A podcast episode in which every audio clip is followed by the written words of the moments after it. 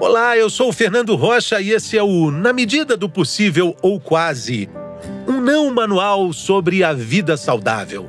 Não manual porque a gente, felizmente, não tem manual.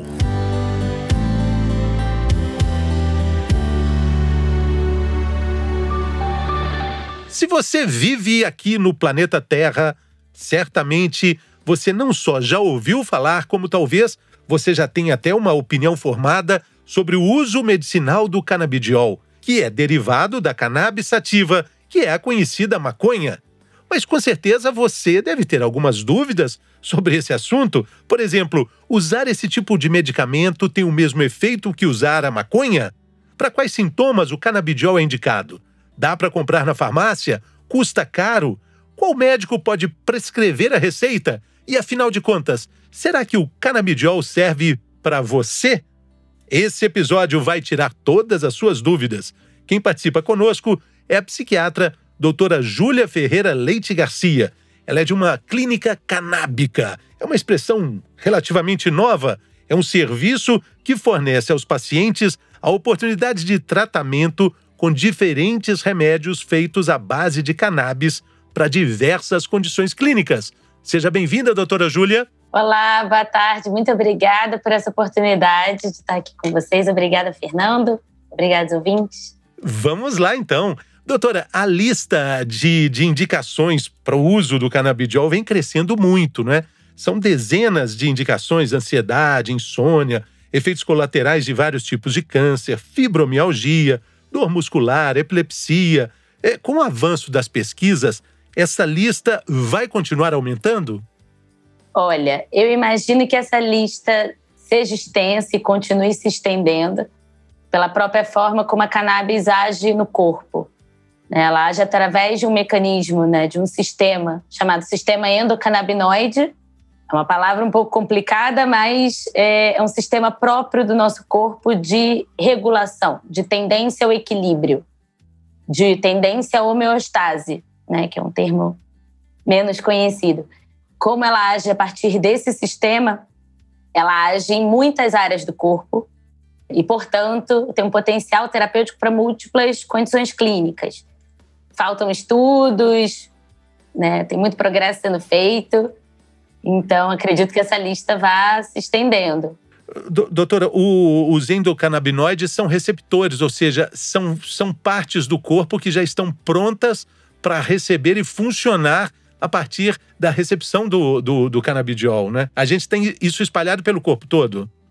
A gente tem receptores espalhados pelo corpo e ligantes próprios nossos que ligam nesses receptores. Então, um sistema que já funciona no nosso corpo, é, mesmo na ausência da cannabis. A cannabis ela atua dando uma espécie de injeção nesse sistema, fazendo-o funcionar, aumentando o tônus desse sistema. Então, ele está distribuído pelo sistema nervoso central, pelo corpo todo, pelas células imunes, é, pelo sistema gastrointestinal. Então, é, a gente já tem esse sistema no nosso corpo e a cannabis age é, nele. Sim. Agora, é, o, o raciocínio poderia ser feito dessa seguinte forma para as pessoas que ainda procuram, ainda procuram informações sobre o, esse tipo de medicamento, é, a ideia de que serve para tudo serve para absolutamente tudo, a lista é imensa. Pode ser também um remédio que vire uma panaceia, tipo, se serve para tudo, acaba não servindo para nada. Essa pode ser uma, uma, uma, encruzilhada que a pesquisa científica chegue? Eu acredito que essa é, essa é a justificativa, esse é o receio é, da categoria médica e, na verdade, do, da categoria científica como um todo, e que provoca uma certa resistência ou desconfiança frente a essa planta ou a essas moléculas que estão contidas nessa planta. É, mas, na realidade, a gente não, é, não serve para tudo, não funcionará para tudo. Estamos muito é, distantes disso, mas, de fato, a forma como a planta age no corpo permite a aplicação dela em múltiplas questões de saúde, sim. É, por exemplo, por ser um potente anti-inflamatório dando apenas um exemplo de uma das, das funções dessa planta do nosso corpo. Como o mecanismo inflamatório está presente em tantas condições clínicas, algo que tem um potencial anti-inflamatório costuma agir numa diversidade grande de condições. Exatamente. É, então, como é um sistema que está difundido no nosso corpo, né, o sistema endocannabinoide, então não é uma ação localizada, específica numa área do sistema nervoso central, como alguns poderiam crer. É uma ação de fato difusa. Então, é, de fato, não funciona para tudo. É, e esse discurso acaba trazendo desconfiança para essa planta, para essas substâncias. É importante desmistificar isso, né? Claro, o, o, nosso episódio tem, tem exatamente essa função. Uma das perguntas que eu, que eu fiz na, na abertura é, é, é exatamente sobre essa questão que acaba sendo muito a questão do efeito é parecido com a maconha? Tomar o remédio é o mesmo que fumar maconha? Vou fazer duas perguntas juntas. É, e sendo um remédio derivado da maconha, eu posso ficar viciado nele? Eu posso ficar dependente desse remédio? Então, a experiência é, do uso de cannabis recreativa e de cannabis medicinal é muito diferente, tanto pelas substâncias e as proporções das substâncias contidas na medicação, é, versus contidas na planta de uso recreativo, quanto pela forma de administração. Né? Aqui no Brasil, a forma mais difundida de administração de cannabis medicinal é via oral, de absorção de mucosa, sublingual. E até a forma de administração muda os efeitos do uso dessas substâncias. As substâncias podem ser as mesmas, mas elas estão em proporções diferentes e elas administradas de maneiras diferentes causam efeitos diferentes. Então, não é esperado, na verdade, a gente, salvo em condições muito específicas, é, não é esperado nenhum efeito psicoativo no uso da, da cannabis medicinal, especialmente se a gente fala do cannabidiol, que não tem esse efeito psicoativo é, da cannabis recreativa, né? algo que está atrelado à substância THC, esse efeito psicoativo. Então, o cannabidiol, que é a molécula mais importante para o tratamento clínico é, e é a principal molécula da planta mesmo, ele não tem esse potencial é, psicoativo, então isso já também traz uma grande diferença entre o que, que é o uso medicinal claro. e o que, que é o uso, o uso recreativo. E em relação à sua outra pergunta sobre dependência, a gente até hoje não tem evidências de dependência química em relação à cannabis, seja ela recreativa ou medicinal. A gente tem bastante evidência de dependência psicológica no uso de cannabis recreativa, né? Então, os mecanismos, eles são diferentes é, e os cuidados em relação a isso também são diferentes. Doutora, mas o debate, o debate sobre essa questão também tem que colocar na mesa que o, o, o, componente THC, em algum momento, ele também pode ser usado em alguns tipos de medicamentos para específicos problemas. E isso tem que ser debatido e é entendido como uma forma de uso clínico, não é? Claro, e é inclusive muitíssimo necessário e às vezes imprescindível no tratamento de algumas condições. Pensando, por exemplo, em dor crônica. Muito difícil conduzir um, um cuidado de saúde voltado para dor crônica com cannabis medicinal sem incluir o THC. Então, isso não necessariamente significa barato ou psicoatividade. Né? Tem várias formas da gente introduzir essa molécula sem é, que isso se torne semelhante a um uso recreativo. Tem várias formas muito cuidadosas de fazer esse tratamento com o THC. Citei um exemplo, né, mas durante um processo de quimioterapia para o tratamento de náuseas relacionadas a esse tratamento, também é imprescindível o uso do THC. Então, quanto mais a gente tiver clareza ao falar da, né, desse tratamento, dessas moléculas, né, a gente tem mais oportunidade de oferecer um, um tratamento adequado para os pacientes. E, e, por falar em tratamento, como é que é o caminho do paciente? A senhora trabalha é, é, numa clínica, a clínica canábica, eu falei na abertura, que é um termo relativamente novo, mas é um conceito que a gente precisa se acostumar com ele. O paciente chega até a clínica já sabendo que ali o tratamento vai usar esse tipo de medicamento. É, ele já tem uma orientação, tipo, ah, eu tenho um problema de pressão ocular, eu tenho um problema ligado à ansiedade, insônia, e por isso ele chega à clínica, ou ele chega à clínica e, e faz um tratamento e faz um, um, uma consulta, e aí ele descobre qual tipo de uso pode ser mais adequado a ele. A maioria dos pacientes, eles vêm chegam até a clínica procurando uma avaliação para saber se a cannabis é, seria uma indicação para a situação de saúde que essa pessoa se apresenta, né, que ela está vivendo. Essa é a forma mais comum. Alguns vêm encaminhados por seus próprios médicos que não têm experiência nessa prescrição e que gostariam de, de usá-la numa certa composição de tratamento, mas muitos vêm é, por meios próprios, a partir de ter lido na mídia, de algum familiar que faça uso, de alguma experiência com a qual teve contato, querendo saber se é possível para ele é, iniciar esse tipo de tratamento, se tem indicação, se tem segurança. E a gente fica responsável por fazer essa avaliação e conduzir essa prescrição quando ela é pertinente, né? Conduzir esse cuidado quando, quando é indicado. E aí o que acontece? Aí tem uma receita e aí ele vai numa farmácia, esse remédio ele, ele é importado? Já existe uma produção nacional desse medicamento? Sim, existem alguns caminhos, alguns caminhos e a gente entende caso a caso qual é o caminho mais adequado. Seja uma medicação importada, seja uma medicação é, produzida por alguma associação de pacientes. Temos associações muito fortes e importantes aqui no Brasil nessa batalha em relação a, a, aumentar a oportunidade de acesso à informação e ao tratamento com a cannabis.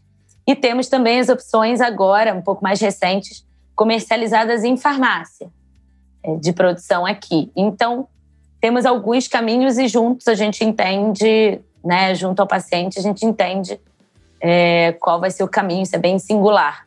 Qual caminho é mais interessante para esse início de, de cuidado. Cada caso tem a sua particularidade, mas existem entraves jurídicos, é, existem, além dos entraves sociais, existe também o entrave é, da, da, importação e do preço, em alguns casos? Sim, a importação está bastante facilitada.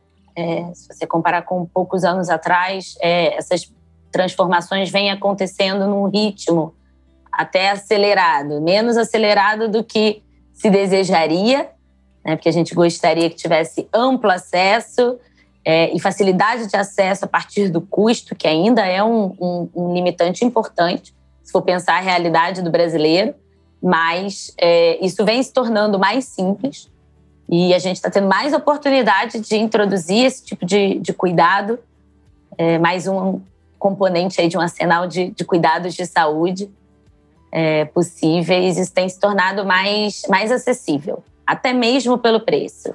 Agora, o, o Brasil tem toda a condição territorial, é, científica, é, de, de, de fazer essa produção é, falta muito para que a gente é, chegue até lá, que a gente não dependa das importações. A senhora falou das associações de, de, de pacientes. É uma luta jurídica histórica de várias dessas associações, não é? quando, na verdade, esse caminho poderia ser muito mais simples do que é hoje? Eu acredito que sim. Estaria né, nesse ponto, coloco é, bastante da minha opinião. Acho que a questão é, do uso da cannabis medicinal até certo ponto, esbarra nas políticas de drogas e políticas que não têm, na verdade, relação com o que é o uso da cannabis medicinal.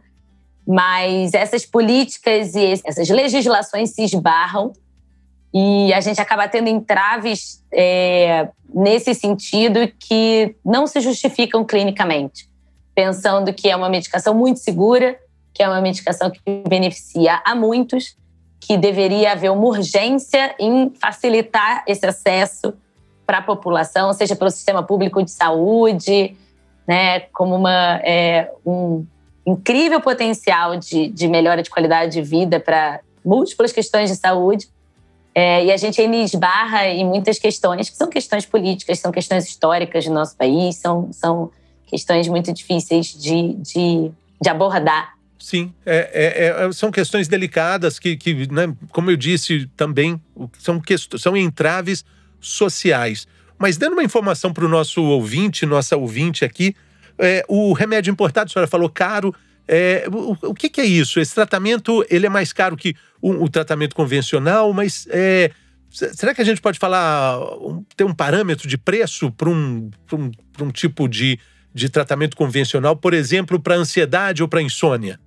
Isso varia muito, na verdade. O custo do tratamento ele varia muito a partir dessas múltiplas vias de acesso múltiplas marcas. É, é um mercado que está em muita expansão é, ao redor do mundo. Então, é, temos muita variação de valores, mas é, eu acho que é importante desenhar dois, dois cenários diferentes. Né? Existe o paciente, que é o mais, é, é o mais comum de chegar até a clínica, que é um paciente que já tentou muitas abordagens. Então, esse paciente já teve um gasto com saúde bastante elevado. Ele já comprou muitas medicações diferentes, ele já foi muitos especialistas diferentes, ele tem um investimento em saúde muito alto. Nesses casos, a cannabis fica comparável ao tratamento convencional que esse paciente realiza. E hoje em dia temos também o outro paciente, que é um paciente que busca a cannabis como uma primeira estratégia de tratamento. Né? Então, nesses casos, pode ser que né, ele ainda não fez um investimento em saúde muito elevado. Então, nesses casos, pode ser que você considere que a cannabis é um investimento mais alto.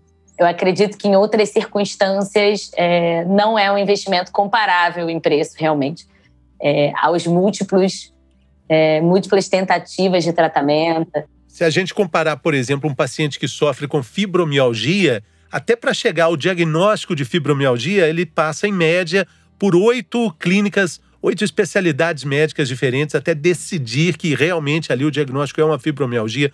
O que ele gastou de dinheiro ali para remédios contra dor, o que ele gastou de dinheiro em consultas que não surtiram efeito de um diagnóstico efetivo, quando ele parte para uma clínica, como a senhora está dizendo aí, é, aí ele tem um parâmetro equilibrado com o que ele já gastou. Uhum. O contrário, é, quando ali é a primeira primeiro ponto de, de, de, partida, fica, fica talvez um valor excessivo, né? Agora, a gente está falando de resistência dos pacientes, que talvez também seja preponderante essa questão, mas e dos médicos? E existem também resistência dos médicos a entender que esse medicamento à base do canabidiol é, pode fazer parte do arsenal dele para enfrentar o, o problema de um paciente? Muitíssima, muitíssima resistência. Até surpreendente. Isso vem melhorando, mas é até surpreendente, assim, a partir do, dos meus anos é, de clínica nesse, na, na clínica gravital e, e, enfim, na canabinologia como um todo, eu esperava menos resistência do que de fato se apresenta. Acredito que a gente tem muito pouco disso pelo menos eu lembro da minha formação, a gente tem muito pouco disso na formação médica, né? na graduação, nas especializações, a gente tem pouca. Isso deve vir melhorando. Vejo já isso em pós-graduações e graduações de instituições muito importantes, universitárias, então isso vem melhorando, mas é muito novo também é, para a medicina ocidental, na verdade. É uma certa reconexão com saberes é, mais antigos. É, já foi uma das medicações mais prescritas do mundo é, há não muito tempo atrás, uma centena de anos, um pouco mais. Então, é uma, uma certa retomada de um, de um saber é, e que gera desconfiança, inicialmente, da medicina ocidental, digamos assim. Gera bastante, bastante resistência. Mas agora a gente tem bastante estudos em modelos que são bem aceitos, ensaios clínicos. É, então, essa resistência tende a diminuir. Além da experiência, né? Quando você tem contato clínico com o paciente em uso de cannabis e você vê os efeitos. É muito interessante a, a gente frisar aqui também que informação também é remédio. Então, buscar informação sobre o tipo de tratamento é algo que é quase que uma obrigação do paciente ele se informar, ele entender nesse mundo cheio de, de fake news, de informações distorcidas. É um tempo nublado que a gente atravessa, então a gente precisa ter essa clareza. Queria que a doutora deixasse aí o site da, da clínica. Eu, eu, antes de entrevistar, colhi várias informações ali, acho que tem uma riqueza muito grande ali com relação ao uso, a possibilidade de uso do canabidiol, listando aí como eu falei na abertura também, né, é, sintomas ligados à fibromialgia, epilepsia, é, efeitos colaterais para câncer de mama e vários outros tipos de câncer. Então, ali tem muita informação de qualidade. Sim, a gente tem na, no site da Clínica Gravital uma parte voltada para os pacientes estudarem um pouco sobre a história da cannabis medicinal, né? Como eu disse, é milenar, data de antes de Cristo na China, a primeira evidência de uso de cannabis medicinal numa farmacopeia. Então a gente tem milênios de evidências é, de múltiplas fontes. E acredito que temos cada vez mais congressos, simpósios, como muito desse movimento é, de liberação da cannabis para uso medicinal foi feito pelo próprio usuário, né, pelas mães de pacientes que precisavam, principalmente, né, pelas mães de pacientes, ressaltando aqui a importância das associações no, no Brasil. É, mães de pacientes que precisavam da cannabis para o tratamento de epilepsia ou outras condições. É, muitos desses congressos, simpósios, têm espaço para a população geral e não só a população que entende de termos científicos participar, entender é, e ter voz nesse, nesse processo. Tá certo, então, doutora. Muito obrigado, doutora Júlia Ferreira Leite, psiquiatra de uma clínica canábica. Conversou com a gente nesse episódio com muitas informações úteis. Muito obrigado, boa sorte na jornada, que boas notícias cheguem para todos nós. Valeu. Muito obrigada. Muito obrigada, Fernando. Muito obrigada aos ouvintes. Valeu, pessoal. Até a próxima. Saúde!